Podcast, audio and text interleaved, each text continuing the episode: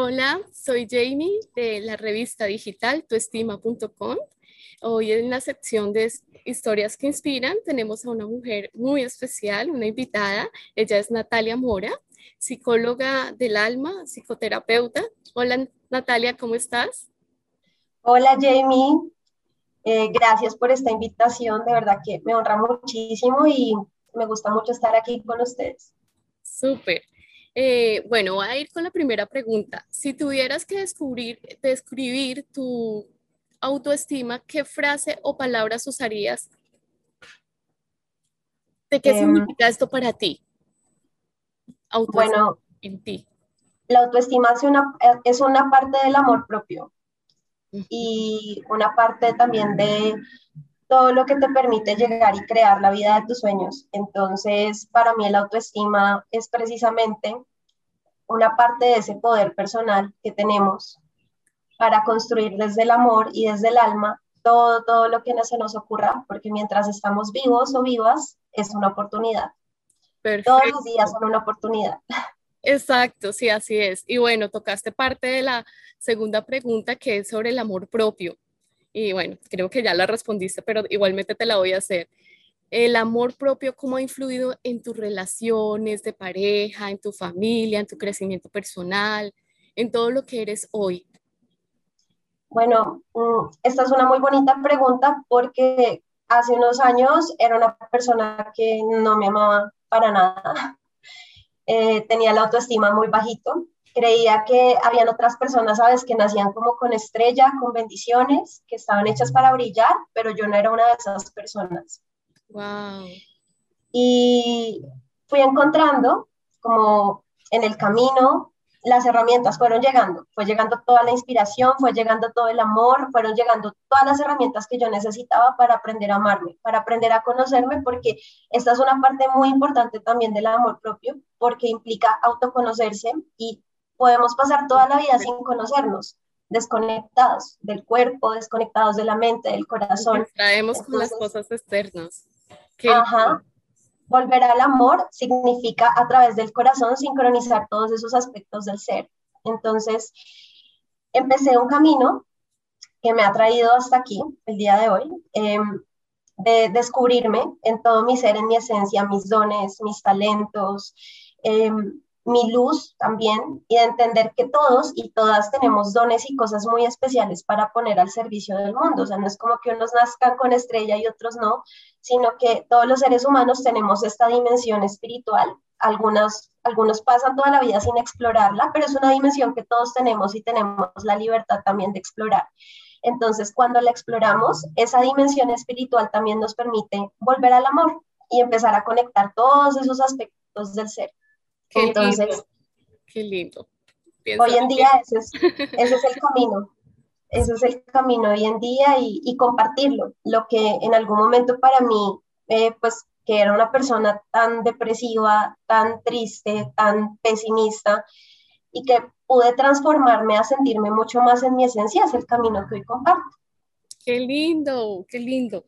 Bueno, ¿qué, ¿cómo influyó en ti la educación que recibiste en tu casa?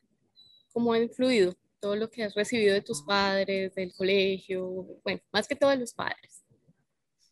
Em, bueno, mi mamá es una mujer muy joven, mi mamá tiene 17 años más que yo, mi papá también es súper joven.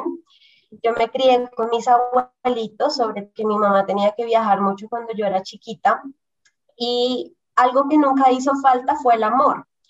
Pero, em, pues como no crecí con mi papá, pues él, él, estuvo ausente, yo sentía muchos vacíos, sentía muchos vacíos, era una chica en la adolescencia, era súper rebelde, mis abuelitos sufrieron un montón ah. con esa adolescencia, em, pero pues con el tiempo fui entendiendo que la historia que tenemos es perfecta, o sea, ese hogar que yo tuve, ese hogar que hoy tengo también hoy en día es perfecto con las herramientas que me dieron, con lo que tenían pues para, para entregarme también. Entonces yo luchaba mucho contra, contra ese pasado que tenía, pero luego entendí que también es una de mis mayores bendiciones, ¿sí? La vida no me dio la posibilidad de compartir con mi papá, pero me dio un abuelo maravilloso que me dio todas las herramientas y toda la energía masculina. Obviamente en la familia también hay muchas cosas, creencias, condicionamientos, mandatos, que con el tiempo no se va dando cuenta, o por lo menos yo me fui dando cuenta que habían cosas que que yo no quería así para mi vida, ¿sí? Por ejemplo, también, no sé, mis abuelitos em, son del campo, y a ellos les tocó muy difícil como poder eh, construir lo que, lo que llegaron a construir para, para mi mamá, para mis tías, y, y, pues tenerlo fue complejo. Mi mamá también me tuvo muy joven, a los 17 años, creo que pues se perdió mucho como también de, de su juventud, de su adolescencia, o sea, tuvo que pasar a ser adulta muy rápido y también le tocó súper difícil. Entonces, esa era la creencia que me transmitían, como para que tú puedas lograr algo, tienes que esforzarte demasiado, tienes que luchar muy duro en la vida para ser feliz. Entonces, alguna vez una de mis profesoras en este camino que, pues, que yo inicié, me preguntó que yo qué pensaba que se necesitaba para ser feliz. Y yo le dije, no, pues uno necesita luchar muy duro en la vida para ser feliz. Y ella me respondió, entonces, Natalia, para ti la vida tiene que ser muy difícil porque estás en guerra todo el tiempo. Y era así. Yo vivía en guerra todo el tiempo con la vida. Entonces empecé a cuestionarme, wow, yo me creo esto, pero ¿esto de dónde viene? O sea, ¿realmente es mío? ¿Realmente es mi creencia o hace parte de esa creencia que me transmitieron de acuerdo a esas experiencias y vivencias que tuvieron? Mi familia. Entonces, elegí empecé a elegir qué era lo que yo me quería creer de la vida y elegí creerme que la vida podía ser fácil, fluida, divertida, que yo me podía gozar el proceso, que no tenía que sudarme hasta la última gota de la frente para poder lograr algo en la vida. Y empecé a cuestionar estas creencias, entonces, más allá como de pelearme con mi origen, es aceptarlo incondicionalmente, aceptar de dónde vengo y elegir evolucionarlo y hacerlo mejor también yo con esa información que tengo, porque eso podemos hacer. No somos nuestra familia, no somos el entorno, no somos el sistema, somos lo que elegimos con cada que nos pasan y no porque hayan unas creencias colectivas o familiares, tenemos nosotros que seguirlas al pie de la letra, sino siempre podemos cuestionar y elegir qué es lo que queremos hacer con nuestro camino. Ok, qué bueno, qué linda experiencia. Gracias por compartirla. Bueno, ¿actualmente tienes algún objetivo en particular que has logrado, que quieres lograr y que nos quieras compartir? Eh, pues justamente me parece súper curioso la fecha de esta entrevista. Eh, se movió una semana, pero siento que todo es perfecto porque justamente hace un año eh, yo tuve mi último día como empleada de un trabajo. Y empecé este camino del emprendimiento, de emprender desde mis dones, mis talentos, mi propósito de vida y me lancé ahí al miedo. Pues me lancé más allá del miedo a ver qué pasaba.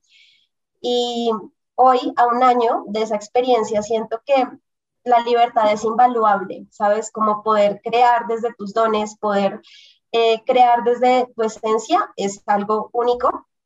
Y siempre al otro lado del miedo hay una parte o sea, están nuestros sueños esperando por cumplirse, está nuestra esencia esperándonos. Entonces, em, bueno, hoy llevo un año en este camino acompañando a las personas en procesos psicoterapéuticos, haciendo mis talleres, próximamente eh, lanzando un programa que está ahí en, gestación. Y pues esta ha sido de las decisiones más radicales que cambiaron mi vida porque yo tenía mucho miedo. Yo duré siete años en ese empleo era muy bonito, pero con el tiempo pues ya sentía que no, que, que no, no encajaba como en ese sistema, ¿sabes?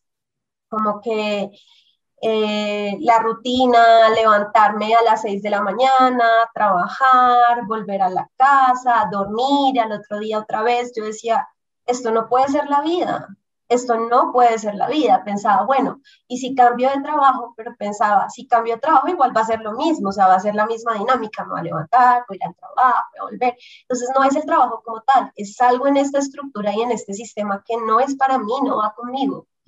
Y entonces me empecé a cuestionar y un proceso. Yo tengo mi empresa que se llama Soy, Soy Energía Creadora, y empecé a hacerla simultáneamente con mi empleo. Entonces yo iba, trabajaba las ocho horas y luego hacía consultas eh, en Soy. Y así empecé, así empecé, hasta que pues dije, no, ya, también esto está muy pesado para mí, como que trabajaba, no sé, unas 10, 11 horas al día, me acostaba todos los días muy tarde y dije, bueno, yo quiero un estilo de vida distinto, quiero poder tener tiempos para mí, para mi familia, quiero poder tener la libertad de decir, me voy a la playa mañana si quiero, y empecé a construirlo y hacerlo realidad, y tomé la decisión.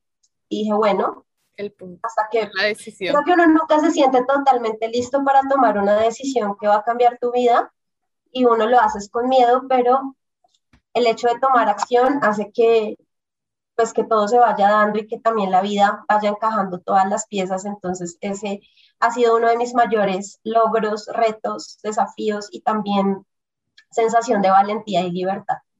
Qué lindo, qué linda experiencia, súper.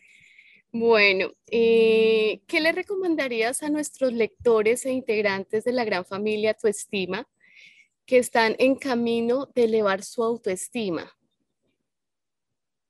Bueno, primero empezar por, por observarse, por observar esos discursos de la mente. La mente viene condicionada a muchas cosas, a las creencias de la familia, a las creencias del entorno, a las experiencias que nosotros también hemos tenido a lo largo y a través de eso la mente construye unos mapas a través de los cuales se mueve. Generalmente estos mapas están muy desde el miedo, sí, están hechos desde el miedo, entonces los discursos internos generalmente son yo no voy a ser capaz, yo no puedo, eso no es para mí, hay personas que nacieron con estrella, pero yo no soy una de ellas. Y es empezar a observar esos discursos de la mente y mirar si realmente son tuyos o realmente son del entorno y empezar a elegir. Y empezar a practicar el autodiálogo amoroso, porque generalmente el autodiálogo que tenemos es muy destructivo. Creo que se fue la señal un poquito. Hola. Hola, hola. Hola. Hola, ¿me escuchas? Sí, te había perdido un momento, pero ya, creo que ya, creo que es mi internet que está como molestando. Pero bien, ¿cierto? Ahí vamos. Sí, que la parte de, de nuestro... Ay, se me fue. Espérate, se paró exactamente donde estabas hablando de nuestro amor propio, o sea, de cómo... Ok, bueno, te decía que el autodiálogo, la manera en que nos hablamos a nosotros mismos también es muy importante empezar a observar. Primero, cómo convertirnos en estos observadores neutrales de la mente, o sea, sin juicios de valor, sino simplemente observar qué es lo que estamos pensando. Ah, yo estoy pensando que soy una bruta. Ve, qué interesante. ¿Yo por qué pienso eso? ¿Por qué estoy pensando eso? Empezar a cuestionarme lo que pienso y empezar a practicar el autodiálogo amoroso en todo momento. Es decir, yo me amo incondicionalmente. ¿Y qué quiere decir eso? Yo me amo en las buenas y en las peores me amo más. Incluso cuando me doy cuenta que me estoy hablando de una forma no tan chévere, en vez de juzgarme por eso, ay, si veo otra vez, me estoy hablando así, nunca voy a cambiar, es como, ok, se está pasando esto. ¿Qué voy a elegir hacer? Mm, ¿Le voy a hacer caso a este pensamiento o voy a entender también que soy mucho más que la mente? Porque nosotros no somos solamente mente, no somos solamente cuerpo, no somos solamente emociones, no somos solamente espíritu, somos la integración de todo eso que se llama el ser. Entonces, desde el ser, desde esa conciencia que es mucho más amplia, mucho más expansiva, podemos también elegir cómo hablarnos, cómo relacionarnos con nuestro entorno, cómo crear nuestra vida y no reducirnos únicamente a la mente, porque generalmente todo lo que tiene que ver con el autoestima, con la falta de merecimiento, como con eh, crear relaciones que no son tan sanas, etcétera, tiene que ver con esos discursos mentales de ese mismo mapa que recorremos que ya es súper familiar. Es un mapa que ya tenemos ahí, entonces se liberan químicos y todo en el cerebro que hace que recorramos ese mismo mapa. La única forma de soltar ese viejo mapa es empezar a construir uno nuevo. En las estructuras conocidas y en lo que te ha dicho la mente siempre, no hay nada por conocer todo, todo lo que requiere, o sea, todo lo que es una oportunidad o lo que es algo distinto está en lo desconocido. Ahí es donde realmente están las oportunidades de expansión. Entonces, vamos en observar la mente, observar los discursos, el autodiálogo amoroso y empezar a construir nuevas rutas. ¿Cómo podemos construir nuevas rutas? A través de la meditación. Porque la meditación es ese espacio en donde entramos en silencio. Obviamente no es como que ya la mente se va a callar, no, no, no, es aprender a observar, a observar, volvernos como o convertirnos en unos observadores activos de toda esa realidad interna y empezar a familiarizarnos con esa realidad interna. Entonces, generalmente, esto que creamos, estos mapas mentales que creamos, están muy orientados al pasado o al futuro. Uno se la pasa en el pasado, en el futuro entonces, cuando estamos en el pasado, generalmente experimentamos emociones como la nostalgia, la culpa, la tristeza. Ay, si yo hubiera dicho eso, si yo lo hubiera hecho distinto, si yo no hubiera sido así con esta persona, sabes, ya no lo puedes cambiar, ya lo que hiciste, lo hiciste, no hay nada que hacer con eso. O estamos en el futuro, ay, ¿qué tal que entonces yo haga eso y no me salga bien? ¿Qué tal que esta persona entonces se burle de lo que yo voy a decir? ¿Qué tal todo el mundo me rechace si yo llego y pongo mis dones al servicio, a nadie le guste. Y es como, sabes, puede que no pase, no lo sepas, y además que puede que hagas una cantidad de planes también el día de mañana pises una cáscara de banano y te mueres. O sea, no puedes tampoco controlar el futuro, ni el pasado ni el futuro se pueden controlar. Lo único que podemos controlar es el presente, es este momento. Y la única forma de construir un buen pasado y un buen futuro es creando un buen presente. No hay otra manera. Entonces la meditación permite salirnos de esos discursos del pasado y del futuro, que yo de dispensa diría que son los discursos del pasado familiar y del futuro predecible y que básicamente vivimos creando nuestro pasado una y otra vez, permitirnos entrar en el presente, en el silencio y empezar a generar esas nuevas conexiones.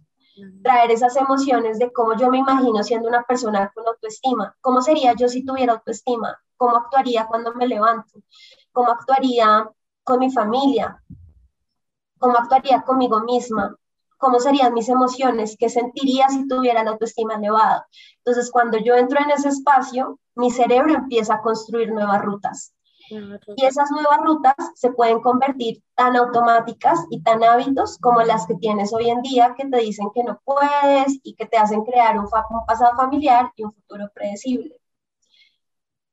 Súper, bueno, totalmente. Y ya me contestaste la última, porque era que consideras, eh, o sea, si consideras que debemos trabajar la autoestima todos los días, que debe ser algo que se debe generar a diario y bueno, y también que nos dieras como un ejemplo de cómo podríamos hacerlo, pero creo que nos hablaste súper bien. No sé si quieras sumarle algo más. Ok, bueno, sí, la autoestima hace parte de ese amor propio y esa conexión que tenemos también con todo nuestro ser. Entonces, eh, si tú quieres construir un hábito, un hábito es algo automático, requiere tiempo, paciencia, práctica y repetición. Lo que está en tu mente ya es algo automático, entonces ya es automático pensar mal, tener miedo, eh, todos estos condicionamientos, tener el autoestima bajo, incluso el cerebro se hace adicto a esas sustancias del estrés que liberamos cuando estamos pensando todo esto. Entonces, si realmente quieres un, algo que sea duradero en tu vida y que sea un hábito, pues debes empezar a construirlo todos los días y a practicar. Porque posiblemente la primera vez que medites, mm, tu mente, a tu mente va a llegar todos los pensamientos que generalmente tienes, las emociones densas que experimentas, y es normal, porque también nos da mucho miedo sentir, entonces, no, no, no, yo antes la mente se me puso peor, me llegaron peores emociones, entonces, no, no, no, ya no, no lo experimento más, pero es que es como en cualquier cosa, si tú quieres convertirte en un pintor exitoso, quieres convertirte en un comunicador exitoso, pues tienes que practicar, practicar una y otra vez. Entonces, si no lo practicas, no lo repites, no vas a saber realmente el beneficio que tiene para ti. Y más allá de estar pensando como la meta, porque generalmente eso es lo que pasa, es como, ay, yo quisiera ya mañana ser súper exitosa y aún antes, ¿no? Y pues hoy mis pensamientos son súper de carencia, de lucha, ¿sí? de no merecimiento. Y es como, ojalá hubiera un chasquido, quisiera que yo ya me convirtiera en esta persona de mis sueños. Y resulta que lo importante no es la meta, sino el proceso. Hay que vivirse el camino, no te puedes saltar el proceso, tienes que vivirlo. Y es muy importante cómo te vivas el proceso, porque si te vives el proceso a llegar a lo que tú quieres sufriendo, seguramente no vas a llegar a eso que quieres o no de la manera que quieres. En cambio, si te disfrutas el proceso, pues va a ser mucho más fácil llegar a eso y sentirte mucho más expandida, vas a llegar.